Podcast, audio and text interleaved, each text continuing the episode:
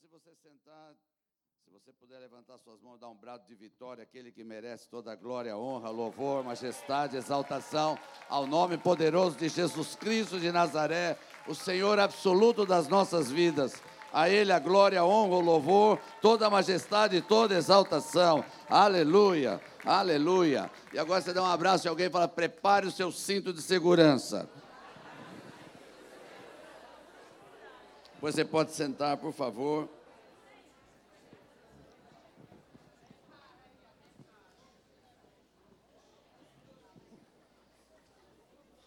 Graça e paz a todos. Os que estão vivos dão glória a Deus. Estou feliz aqui por estar aqui nesta manhã e a oportunidade de, antes de terminar o ano, poder estar ministrando aqui. Deus deu essa graça e ontem terminamos um retiro com todo o pessoal da missão lá no Vale dos Mananciais. Ficamos três dias lá com o pessoal da missão e foi um tempo de descanso, um tempo de comunhão. Terminamos ontem, eu estou meio quebrado. Fazia tempo que eu não jogava nada. E depois que eu percebi que precisei tomar Dorflex. Mas Deus é bom. E a misericórdia do Senhor dura para sempre. Amém? Você sabia que nós já estamos no ano novo? Três aleluias, um glória a Deus.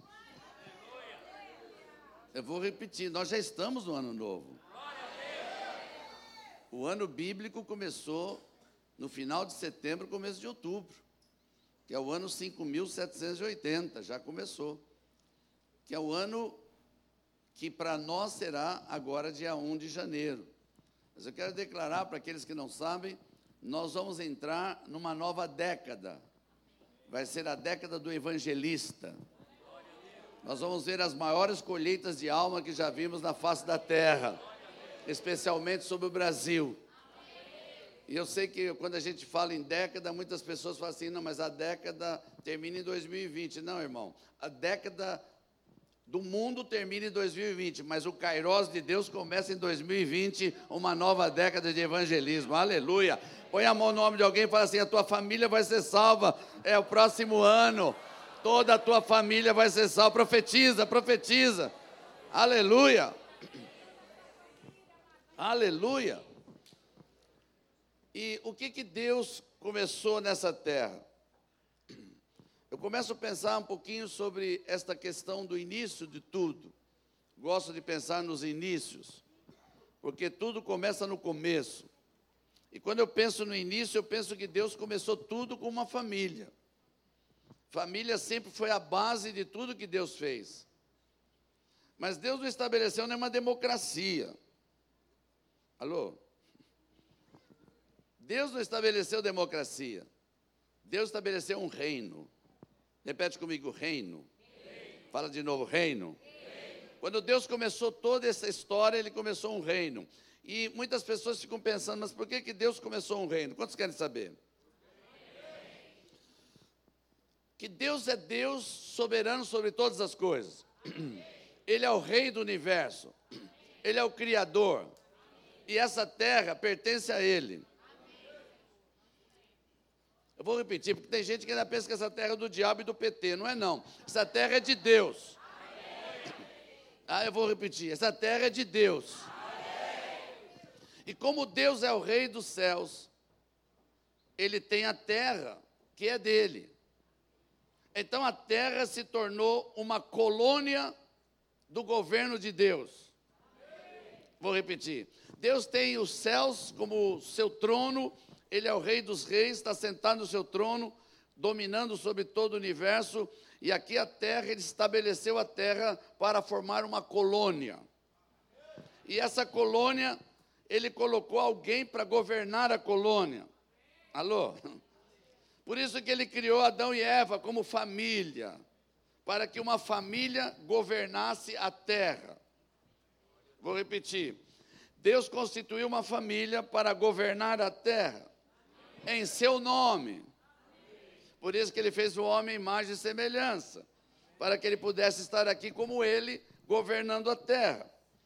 Quando você sabe que Adão e Eva pecaram, você conhece toda a história, não vou entrar em detalhes porque não faz parte da mensagem. Caiu, Satanás dominou a terra, houve tantas coisas ruins naquele período, até o momento que Deus levantou um povo. Deus escolheu Israel para ser seu povo. Você goste ou não goste dos judeus, é problema seu. Mas Deus escolheu eles. Deus escolheu um povo chamado Israel para ser o seu povo. Agora veja que coisa tremenda. Quando você vai na palavra de Deus, você descobre o motivo porque Deus escolheu Israel. Quantos querem saber? Deus escolheu Israel para ter um povo diferenciado dos outros. Um povo que tivesse só um Deus. Um povo que fosse santo. Um povo que respeitasse as leis de Deus. Um povo que não se misturava com os ídolos deste mundo, nem adorava outros deuses. Esse era o objetivo de Israel. Tanto é que quando Deus chama Israel, ele diz assim: Quero uma nação de sacerdotes. Eu vou repetir. Vocês estão me olhando tão esquisito, não sei se é porque é domingo de manhã, tá? Pode ser. Deus falou para Israel: Quero que você seja uma nação de sacerdotes. Por que, que ele queria uma nação de sacerdotes? Porque o sacerdote é aquele que tem intimidade com Deus.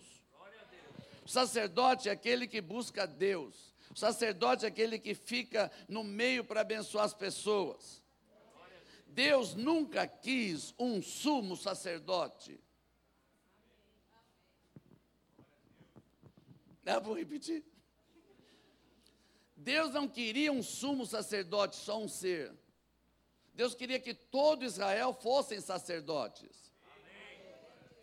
Mas você sabe que Israel falhou. Isso é verdade? Israel falhou no plano que Deus queria. Por isso que Deus mudou a estratégia. E eu quero dizer algo para você: Deus nunca muda o objetivo, Deus muda as estratégias.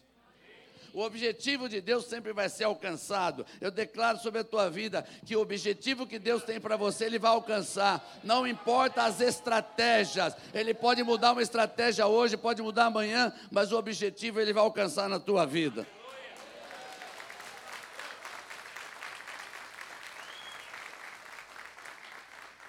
Põe a mão no nome de alguém profetiza, fala assim: não tem jeito. O que Deus quer para você vai acontecer.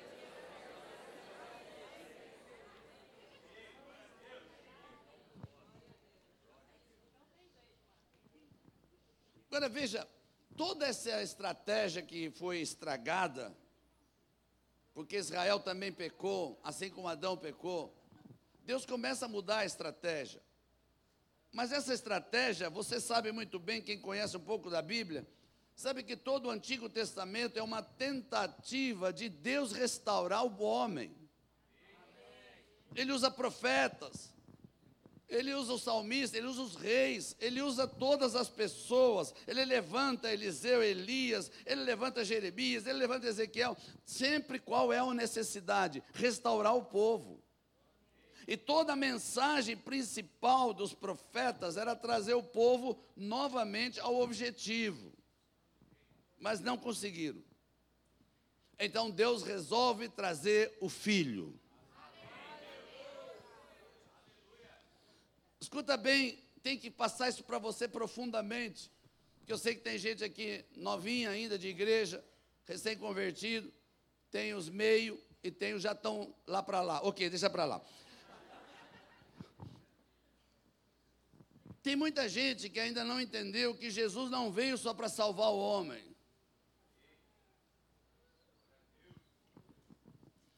Querido, deixa eu falar algo para vocês, tem que entrar no teu espírito para 2020.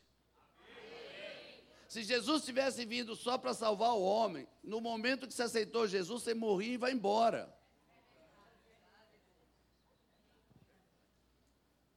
Você aceitou Jesus e continua aqui. Alguns porque estão encardidos ainda, Deus tem que tratar. Mas tem outros que Deus quer usar. Porque Jesus veio principalmente para restaurar o reino.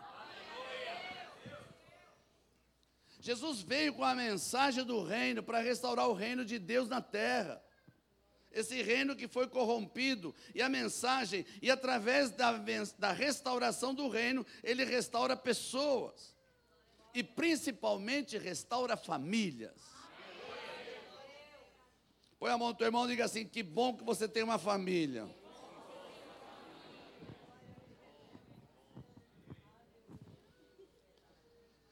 Jesus veio, restaurou a igreja, porque através do Espírito Santo, o Israel físico passa a ser um Israel espiritual. Amém. Põe a mão no nome de alguém e fala assim: se você ainda não entendeu, o mesmo objetivo que Deus deu para Israel é o mesmo objetivo da igreja. Que todos sejam sacerdotes.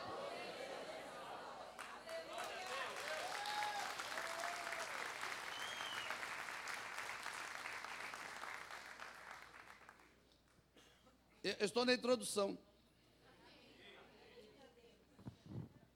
Ainda mais que não vai ter o culto das 5 horas, eu vou falar tudo agora.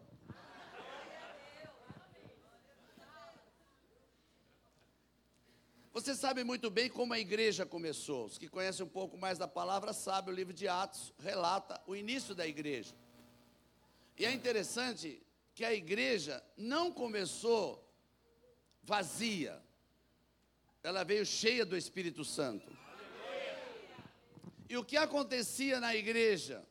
Milagres, poder de Deus, o governo era confrontado, os apóstolos não tinham medo do governo e nem se macunavam com eles, mas era algo poderoso, a igreja crescia, porque o Espírito Santo acrescentava. Agora veja, qual era a força dos apóstolos? Era confrontar o império das trevas. Apóstolo Paulo confrontou Diana do Éfeso, outros confrontaram demônios. E o reino das trevas que tomou esse país aqui, e que tomou essa terra, que implantou um reino que não é dele, ele só trouxe a implantação do MST. E ao trazer esse reino, Deus começa a usar agora a igreja, já que Adão fracassou, já que Israel fracassou. Jesus veio restaurar o reino e deu esse poder e autoridade para a igreja. E a igreja começou certo, fazendo milagres. Mas o que, que aconteceu? O diabo não morreu.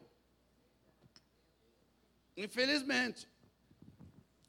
E porque ele não morreu, ele não quer perder o reino dele aqui, mesmo que seja usando algo que não é dele. Então o que, que ele faz? Ele tem que confrontar a igreja. Como que ele confronta a igreja? Quantos querem saber? Matando. Os apóstolos começam a morrer, os profetas começam a morrer, são crucificados, são penalizados, são presos, são mortos, o sacrifício vem, o sangue é derramado, e o diabo achou que estava feliz. Glória a Deus, não, irmão. Terrível. Terrível. Matando as pessoas. Só que o diabo não sabia que quanto mais ele matava, mais a igreja crescia.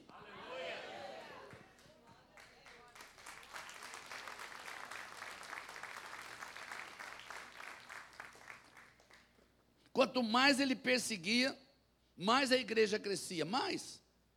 Então ele muda a estratégia também. Veja bem, Deus tem um objetivo, vai cumprir. Muda a estratégia, mas o objetivo não muda. O diabo tem um objetivo: matar, roubar e destruir. Ele muda a estratégia, mas não muda o objetivo. Vocês estão entendendo? Então, quando ele percebe que o objetivo dele não está sendo alcançado, porque por, por, mais que ele mate, por mais que ele tire a vida das pessoas, a igreja está crescendo, ele muda a estratégia. Quantos querem saber? Ele usa um imperador da época, Esse imperador chamava Constantino, que diz que se converteu. E esse imperador fez uma lei que todo crente da época gostou, mas não entendeu que era do diabo. E qual era a lei da época? A partir de hoje, não vamos mais perseguir a igreja. Os, ninguém vai morrer mais, mas a igreja vai ser do Estado. Quando esse imperador traz a igreja para o Estado, acabou os profetas, acabou os apóstolos, acabou os milagres. E se tornou a igreja católica, apostólica, romana. Vocês estão me entendendo? E qual foi a primeira coisa que esta igreja fez com os sacerdotes que Deus queria na terra? Transformou eles em celibatários. Eu vou explicar isso, aleluia. Por que celibatários? Para não formar famílias. Se o objetivo de Deus no início era formar famílias para implantar um reino, o diabo coloca na cabeça da igreja do Estado não formar famílias. E qual era a justificação? Quantos querem saber? Irmão, eu acho demais isso. Como o diabo traz coisa tão sutil que as pessoas acham que é de Deus e não é. Ele trouxe a seguinte teoria: se eu casar, eu não vou ser santo. Se eu ficar solteiro, eu vou ser santo. Essa era a teoria. Mas Deus tem um objetivo. E Ele vai cumprir. Eu vou repetir: Deus tem um objetivo e ele vai cumprir. Deus levanta um padre. Se é para Jesus, é para valer.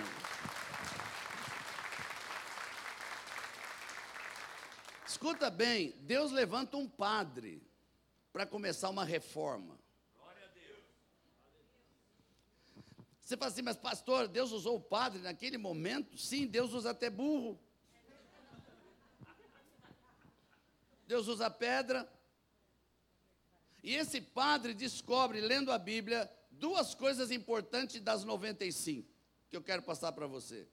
A primeira, todo mundo sabe, mostrou que a salvação é pela graça. Que eu não preciso pagar a salvação. Mas ele mostrou algo mais poderoso: que o casamento tem que ser feito.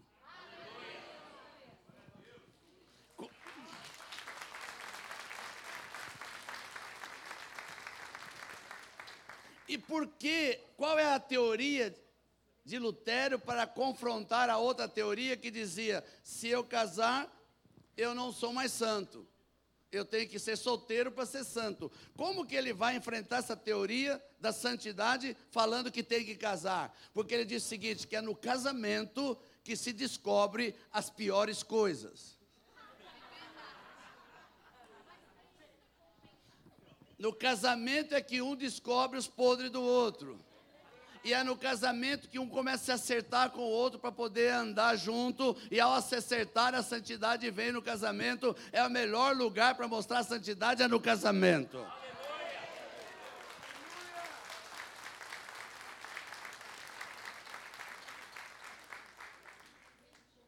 Quantos estão aqui comigo? Eu ainda estou na introdução, irmão. Quantos aqui nasceram antes de 1941?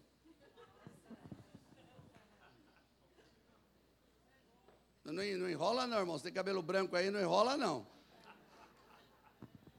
Ok. Eu nasci depois também. Eu nasci em 46. A guerra já tinha terminado. Mas o que, aconteceu na primeira e principalmente na segunda guerra mundial? Quem foi para a guerra? O homem ou a mulher naquela época? As mulheres não iam para a guerra, nem eram o exército. Hoje sim, mudou tudo, mas naquela época era só os homens que iam. E durante cinco anos de Segunda Guerra Mundial, quem morreu? Os homens. Pensa comigo. Quando os homens estão na guerra durante cinco anos, quem que tem que trabalhar? A mulher. Isso começou uma mudança na mulher. A mulher deixou de ficar em casa para começar a trabalhar e cuidar dos filhos. Agora pensa nos filhos. Já não tem pai. E a mãe está trabalhando. O que aconteceu nessas gerações a partir da Segunda Guerra? O feminismo entrou e a geração rebelde começou. Porque quando os homens voltaram, aqueles que não morreram voltaram da guerra, encontraram uma mulher diferente. Uma mulher que agora é, é autônoma, independente, porque ela está mandando, ela está fazendo trabalho, ela está sustentando a casa. E os filhos que não tiveram nem pai nem mãe, agora estão se rebelando. E a família começou a ser destruída. Mas eu tenho uma notícia tremenda para você hoje. A igreja é a única força na terra que pode mudar o estado da família.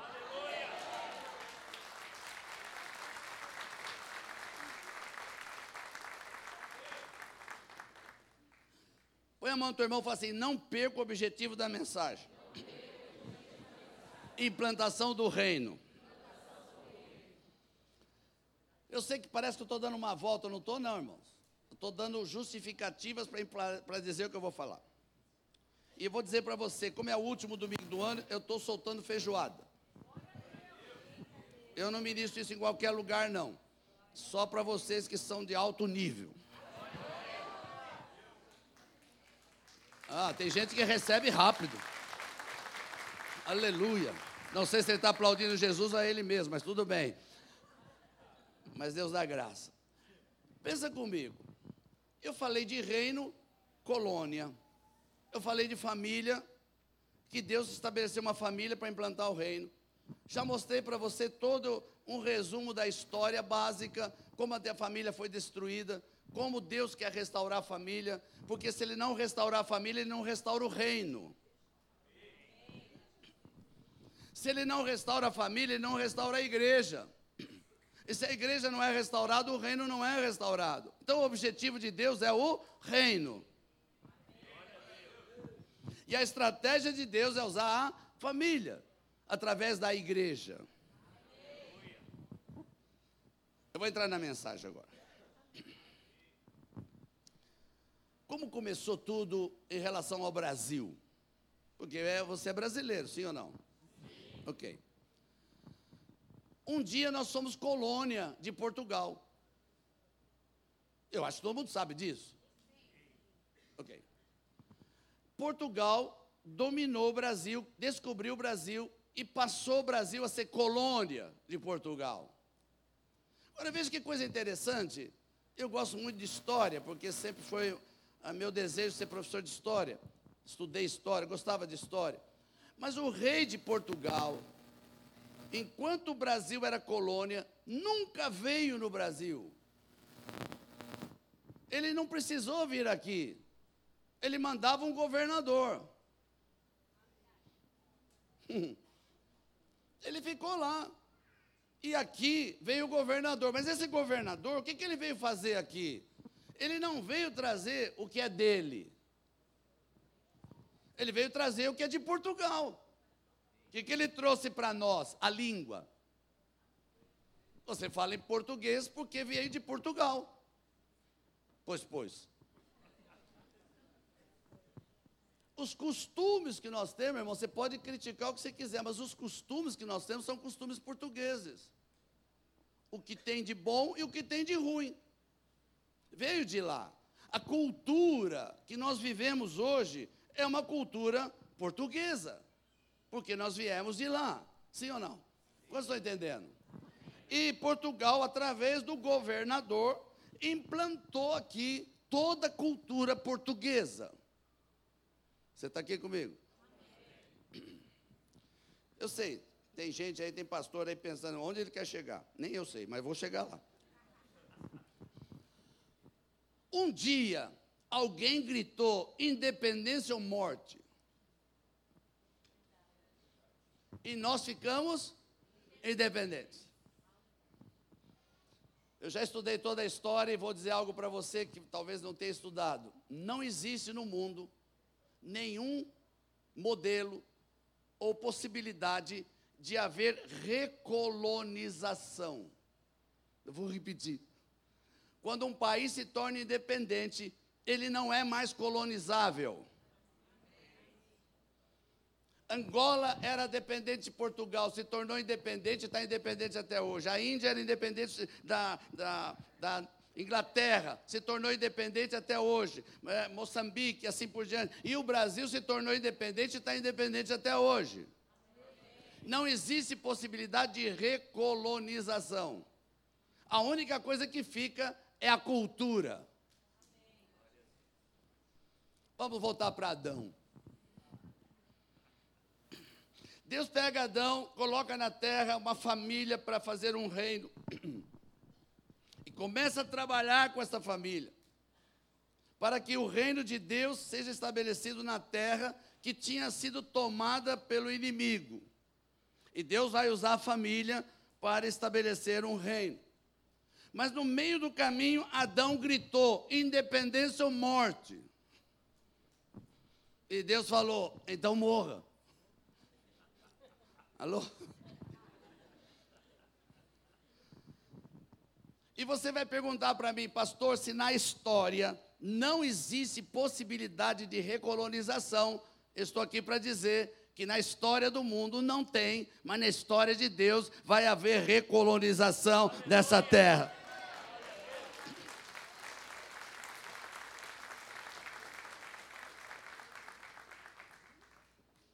Põe a mão no teu irmão e fala assim: a igreja, através das famílias, foram estabelecidas para recolonizar a terra.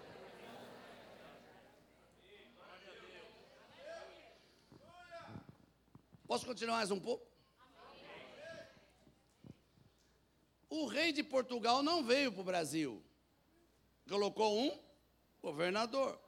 E esse governador trouxe a cultura de Portugal, trouxe a língua, trouxe tudo, implantou aqui vivemos assim. Deus vai recolonizar essa terra. Eu vou repetir porque essa frase é forte. Deus vai recolonizar essa terra. Mas como é que ele vai fazer isso se ele está no céu?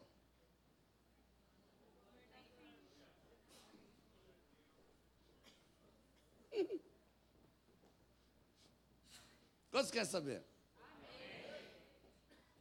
Deus mandou um governador.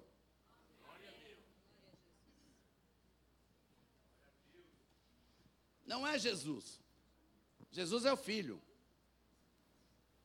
Jesus veio restaurar o reino. Pagou o preço do resgate. Jesus foi embora e mandou o governador, o Espírito Santo.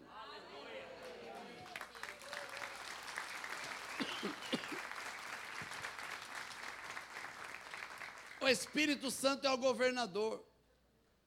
Mas vamos pensar um pouquinho aqui antes de continuar sobre governadores. Vamos pegar o nosso aqui, né? Estado de São Paulo tem que falar do nosso, né? gostando dele ou não.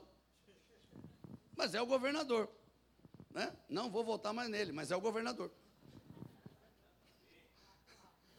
Alô? Onde mora o governador? Palácio.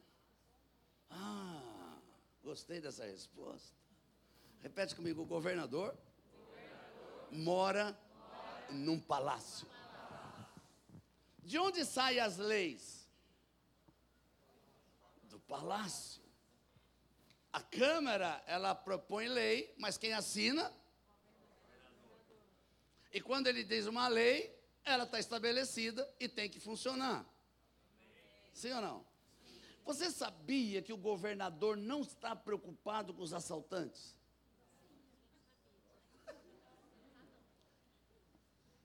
Porque ele ninguém assalta ele. Alô? Ele não está preocupado com o trânsito. Helicóptero. E quando sai de carro, sai um monte de soldado na frente abrindo o caminho, fecha atrás, ninguém passa. Ele nem sabe o que é trânsito. Você acha que ele está preocupado com o salário dele? Está garantido. Você está me ouvindo? Porque o governador mora em palácio, de onde saem as leis e onde ele tem tudo o que ele precisa.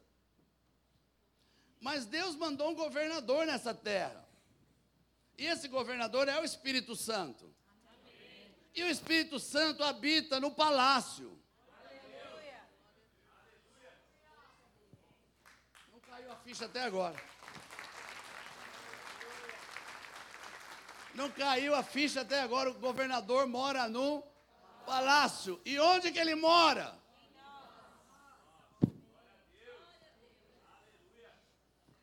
Põe a mão no teu irmão e fala assim: apesar da tua cara, você é um palácio.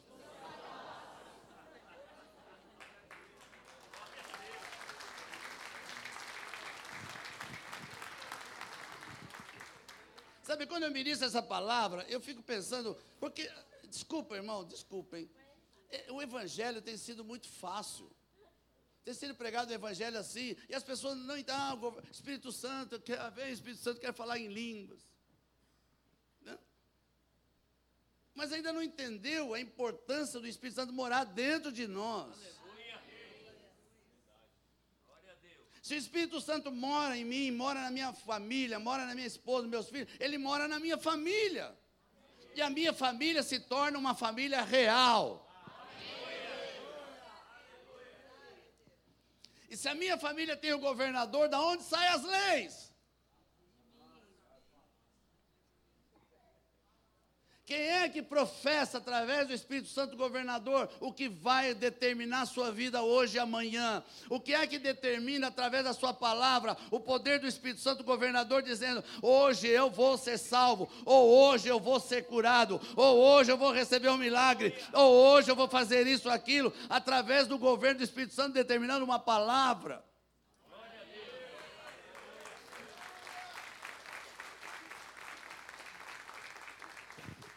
Você está me entendendo? Deixa eu caminhar um pouco. Nós vivemos num mundo. Não tem nenhum ET aqui. Aliás, vamos fazer um teste. Põe a mão no nome de alguém, vê se ele está vivo, está morto, se ele é fantasma.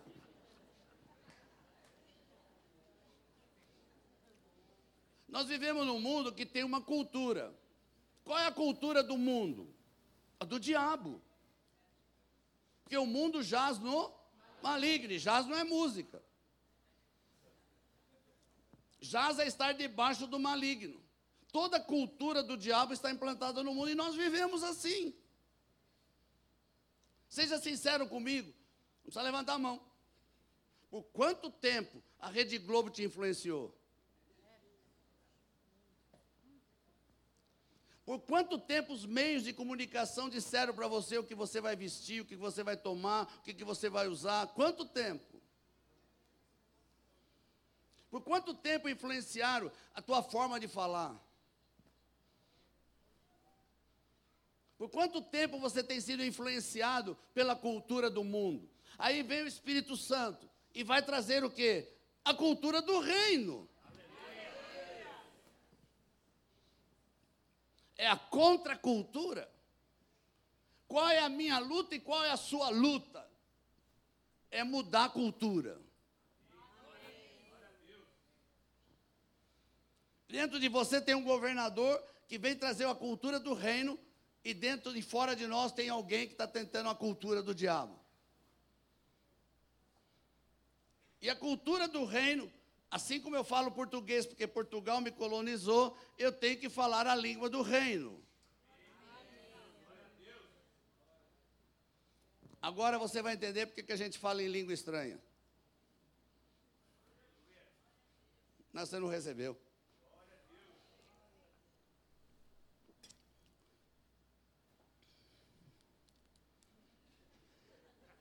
Você precisa ser batizado com o Espírito Santo e falar em línguas, porque línguas do Espírito é a única língua da cultura do reino de Deus.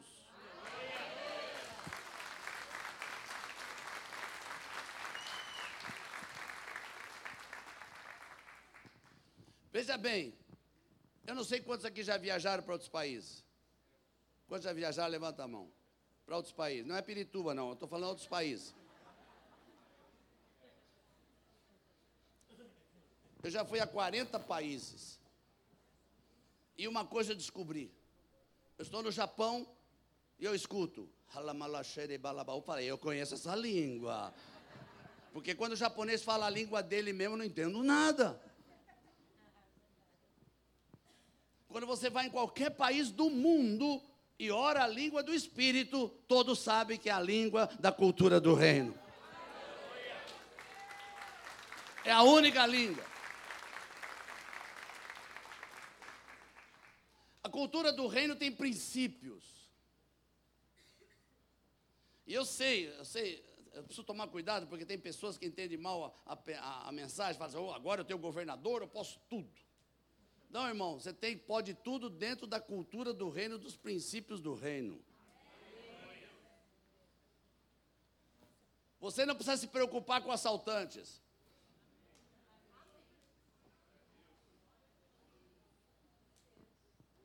Porque você tem anjos à sua disposição do reino. Você não tem demônios, você tem anjos. Você não precisa se preocupar com o salário, porque se você é fiel nos dízimos, nas ofertas, o Deus que crê em você, a cultura do reino, vai trazer o suprimento do reino para você. Quantos estão aqui? E eu vou falar uma coisinha que eu preciso falar, já que não cantaram a música que canto, quando falo, canto determinada música, que eu falo isso, mas hoje eu vou falar por causa do palácio. Imagina o palácio do governo, onde está o governador nosso, todo pichado. O que vocês acham? Bom ou ruim? E você diz que é o palácio onde o governador Espírito Santo habita em você. E você pode ter casa pichada de tatuagem e brincos?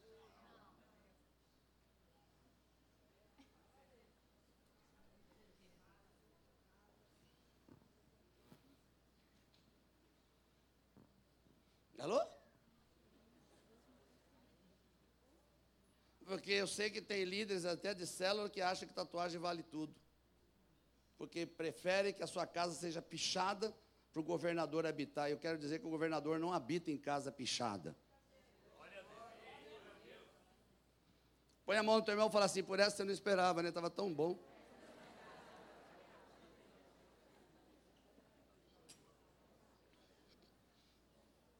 Veja que coisa forte, irmãos. Só os brasileiros agora. Se você já, os que foram outras nações. Quando você vai em outra nação, e mesmo aqui no Brasil, você não anda com um crachá pendurado assim, sou brasileiro. Em qualquer lugar do mundo que você for, não precisa dizer que você é brasileiro. Todo mundo olha e fala, é.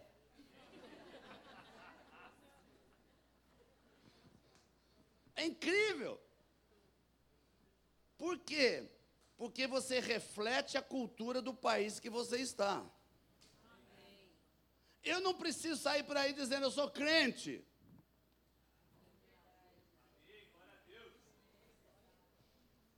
Tem, tem gente, irmão, não levanta a mão, que é igual o P2 da Polícia Militar de São Paulo. Alguém quer saber? Quer saber? o P2 da Polícia Militar é um militar que ele é. Ah, deixa eu ver o nome. Ele, ele não pode ser conhecido, nem pela polícia, porque ele é vigia. Ele é secreto, agente secreto. O próprio policial não sabe quem é o P2. E o que tem de crente P2, irmão?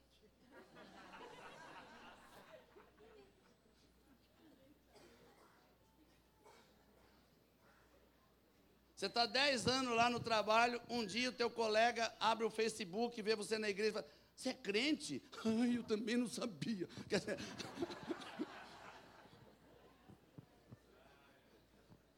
Porque a cultura que você reflete é a cultura do que você vive.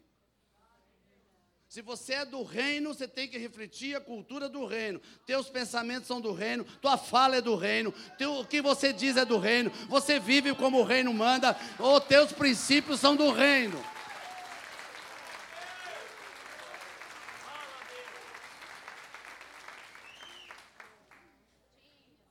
Se você é corintiano, como é que você pode fazer o reino?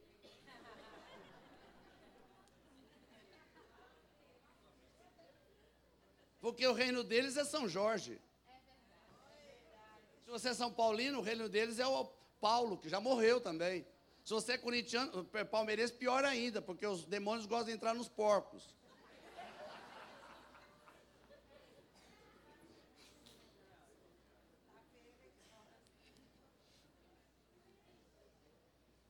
E eu não sei como é que tem gente que vem na igreja aqui, graças a Deus eu não vi. Vem na igreja com camisa de time, irmão. Você está dizendo, meu time é maior que o Espírito Santo que habita em mim.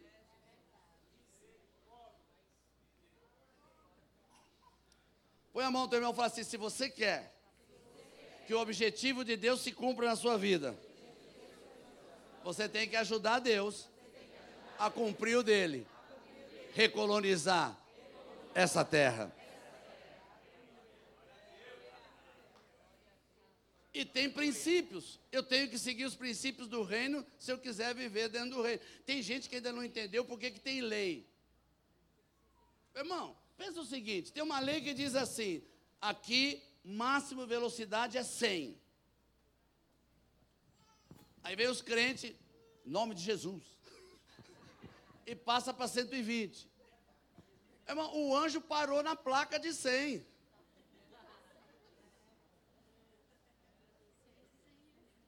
Então, se tem leis, é para a gente cumprir. A Bíblia diz que as leis foram feitas para proteger a gente. As leis de Deus foram feitas para nos proteger. De quem? Não do governador de João Dória, nos proteger do diabo que é pior que ele. Meu irmão, você pode falar mal do PT, não tem importância, mas o diabo é pior que o PT. A gente não quer o PT, mas aceita o diabo? Como assim? A minha cultura é a cultura do reino. Se eu aceitei Jesus, eu tenho que mudar minha fala, tenho que mudar meu jeito de falar, de andar, de vestir.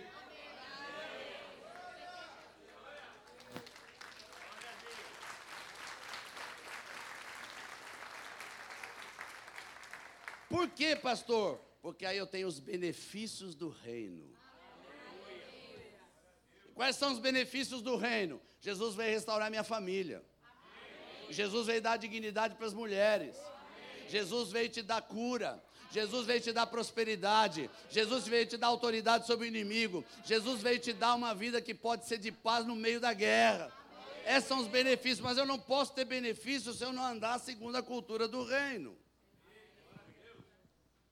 Alô? Põe a mão no teu irmão e fala assim: não é o fato de você ser crente que você tem benefícios do reino. Só tem benefício do reino quem anda na cultura do reino.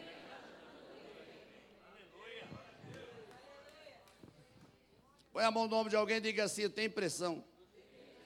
Essa mensagem foi para você.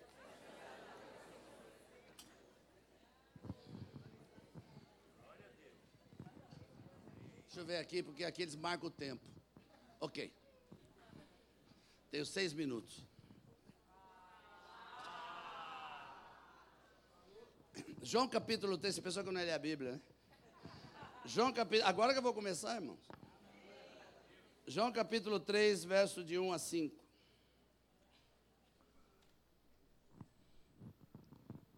Se você tem iPhone, iPad, i não sei o que, pode usar. Mas se continuar usando depois no Facebook, vai queimar e a fumacinha vai subir tão alto que todo mundo vai ver que foi o seu iPhone que queimou. João capítulo 3, verso de 1 a 5 diz assim: Havia entre os fariseus um homem chamado Nicodemos, um dos principais dos judeus. Este de noite foi ter com Jesus e lhe disse: Rabi, sabemos que és mestre vindo da parte de Deus, porque ninguém pode fazer estes sinais que tu fazes se Deus não estiver com ele. A isto Jesus respondeu: Em verdade, em verdade te digo que se alguém não nascer de novo, não pode ver o reino de Deus. Repete comigo: ver. ver. Verso 4: Perguntou-lhe Nicodemos: Como pode um homem nascer sendo velho? Pode porventura voltar ao ventre materno e nascer segunda vez? Respondeu Jesus: Em verdade, em verdade te digo: quem não nascer da água e do espírito não pode entrar no reino. Fala para Deus entrar. entrar. Aqui eu tenho um exemplo claro. O que a religião faz numa pessoa?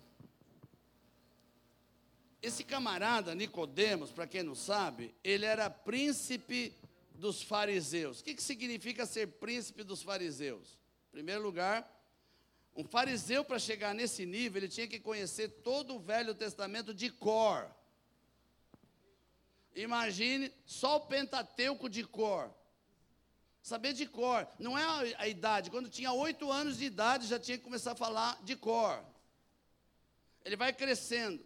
Segunda coisa, o principal dos fariseus é uma classe elitizada, gente de riqueza, gente de classe social elevada.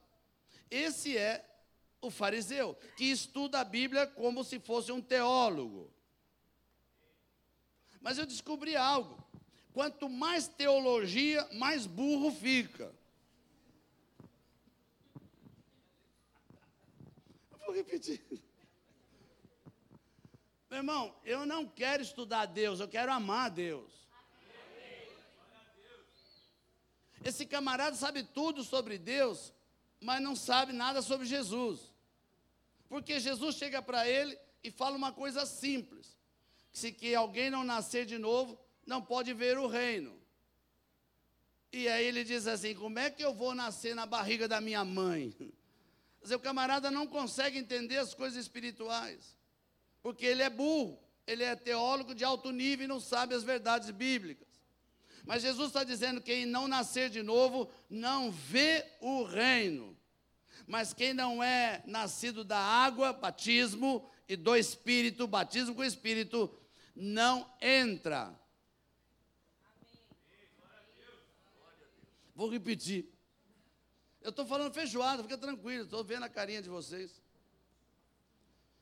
Uma coisa é ver o reino, outra coisa é entrar no reino. Jesus disse para Nicodemos: se você não nascer de novo, não vê o reino. Quando você aceitou Jesus, você já viu o reino. Mas se você não for batizado na água e não for batizado no Espírito, você não entra no reino. Nascer da água do Espírito. Alô? Quantos estão aqui comigo? Olha para o teu irmão e fala assim: é hoje você tem que mudar de cultura. Mas tem mais um texto em Marcos capítulo 10, verso 15. Jesus está dizendo: Em verdade vos digo que quem não receber o reino de Deus como uma criança, de maneira nenhuma entrará nele. Mais um verbo. Presta atenção, irmão, estou te dando uma chave aqui que você não vai ver isso em lugar nenhum, nem em teologia, nem em lugar nenhum. Quando você aceita Jesus, você vê o reino. Quando você é batizado, você entra no reino. Mas se você não se tornar como criança, não recebe o reino. Tem gente que ainda não viu o reino, tem gente que já viu o reino, tem gente que já entrou no reino, e tem gente que ainda não recebeu o reino. Receber o reino é como uma criança. Por que, que Jesus está dizendo como uma criança? Porque criança, ela é humilde para receber as coisas.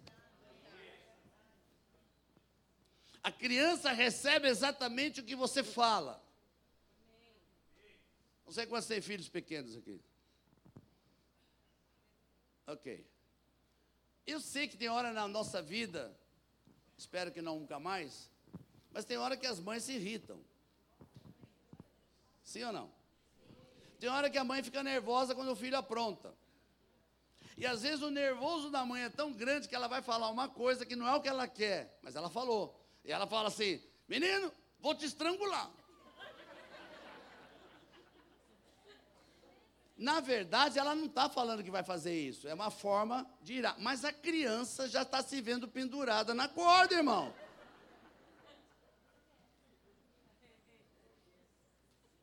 Então Jesus está dizendo: se você não se for uma criança, você não recebe o reino. O que, que, é isso? Tudo que ele fala entra aqui. Você não é aquela pessoa que fala: Ah, será? Ah, não é bem assim. Não, não entendi assim. Ah, não sei o quê. Esse não recebe o reino. O reino diz assim: você quer prosperar? Dizime e semeia. O que não recebe o reino, Ah, isso é coisa de homem. Ah, e fica discutindo os princípios do reino. Não recebe o reino. Tem que ser como criança. Levante a tua mão assim. Chacoalha ela. Vai na bochecha de alguém com muito carinho, vai o gugu dá para você.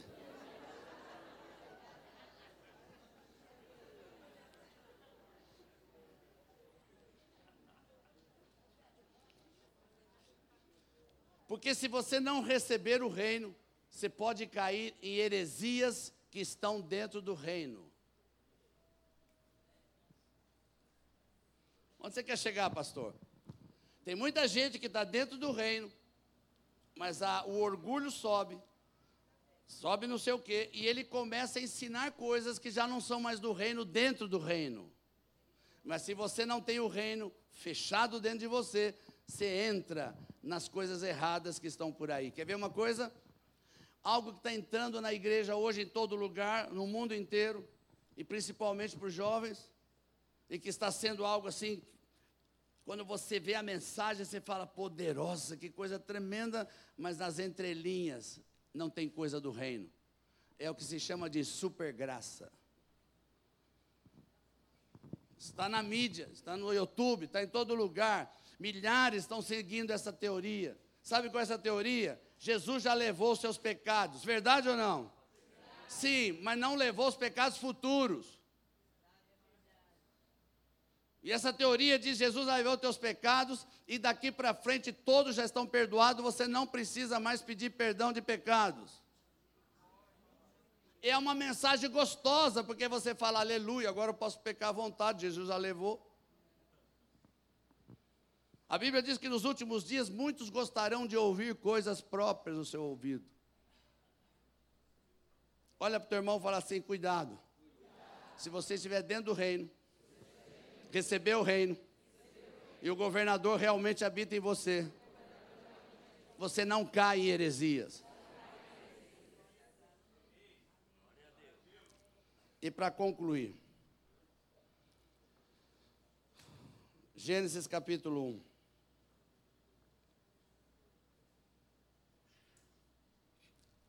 Perdão, Gênesis capítulo 2.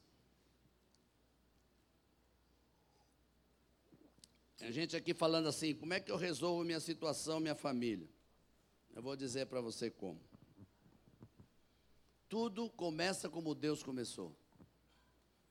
Gênesis capítulo 2, verso 15 em diante, diz assim: Tomou, pois, o Senhor Deus o homem e o pôs no jardim do Éden, para o lavrar e guardar. Ordenou o Senhor Deus ao homem, dizendo: De toda árvore do jardim podes comer livremente, mas da árvore do conhecimento do bem e do mal, dessa não comerás, porque no dia em que dela comeres, certamente morrerás. Disse mais o Senhor Deus: Não é bom que o homem esteja só, far-lhe-ei uma ajudadora que lhe seja idônea. A gente pode estudar todo esse versículo, mas eu quero tirar só uma coisa que eu quero concluir. Deus arrumou uma família, Adão e Eva, para colocar na terra como colônia, para que através da família de Adão e Eva ele recolonizasse a terra. Só que Deus não pode usar ninguém se ela não for treinada na cultura do reino. A sua família e você não pode ser usado por Deus se não for treinado na cultura do reino. Então, como é que Adão vai ser treinado? Deus coloca ele no jardim do Éden. Que significa jardim do Éden? Significa a própria presença de Deus. Vou repetir, a própria presença de Deus. Deixa eu te falar algo poderoso. No jardim do Éden não tinha culto. No jardim do Éden não tinha louvor. No jardim do Éden não tinha intercessão. No jardim do Éden não tinha pregação, nem célula. No jardim do Éden tinha a presença de Deus. Deus falava com Adão face a face. O que, que Deus está falando para nós hoje, através do governador, do Espírito Santo?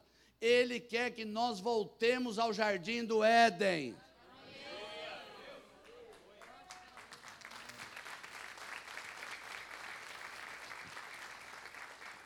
Se você não busca a presença de Deus, meu irmão, não tem como entender a cultura do reino. Se você não é íntimo de Deus, não adianta. Você vai ser íntimo daquilo que você ouve. E esse mundo tem muitas vozes. Qual voz que eu estou ouvindo? Qual voz você está ouvindo? Se eu tenho intimidade com Deus, eu vou ouvir a voz dele. Jesus falou que as ovelhas conhecem a voz do pastor. Que voz você está ouvindo? A voz que você ouve é a voz que te comanda. Agora, como é que eu posso ter a presença de Deus se eu fico o dia inteiro no Facebook? O máximo que você consegue no fim do dia é o espírito de bisbilhotice na tua vida. A presença de Deus é algo real, irmãos. Nós estamos vivendo os últimos tempos, os últimos tempos é o tempo onde todo amor, amor vai começar a se esfriar de todos. Você pode ver que hoje as pessoas são assaltadas na rua, as pessoas passam não fazem nada. Você vê uma pessoa caída, passa de lado, porque o amor está se esfriando. Nós queremos só coisas rápidas para nós, o fast food espiritual. A gente quer chegar na igreja, Senhor, eu quero minha bênção já, eu quero meu carro agora, eu quero que venha um profeta e diga: Eis que te digo, tem uma chave na tua mão. Mas quando vem um profeta e diz: se você não entrar na cultura do reino, você está fora do reino. Se você não receber o reino, você não tem os benefícios do reino. Não adianta chegar aqui e dizer assim: Deus abençoa. Não, Ele abençoa quem está no reino.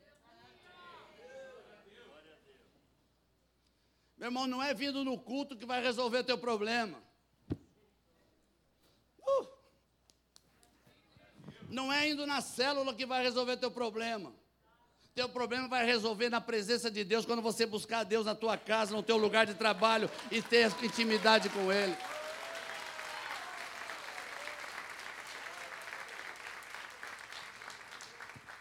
E por que, que a gente pode falar com Deus? Porque o governador está dentro de nós.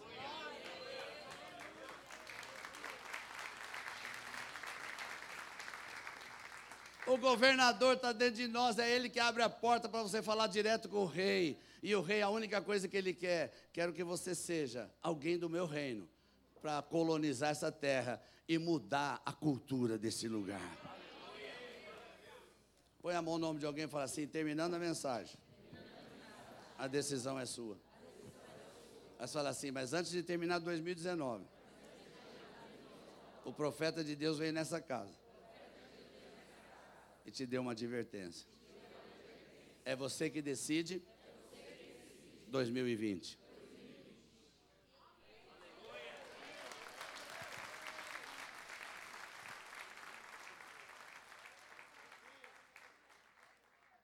Fique em pé no seu lugar por um momento.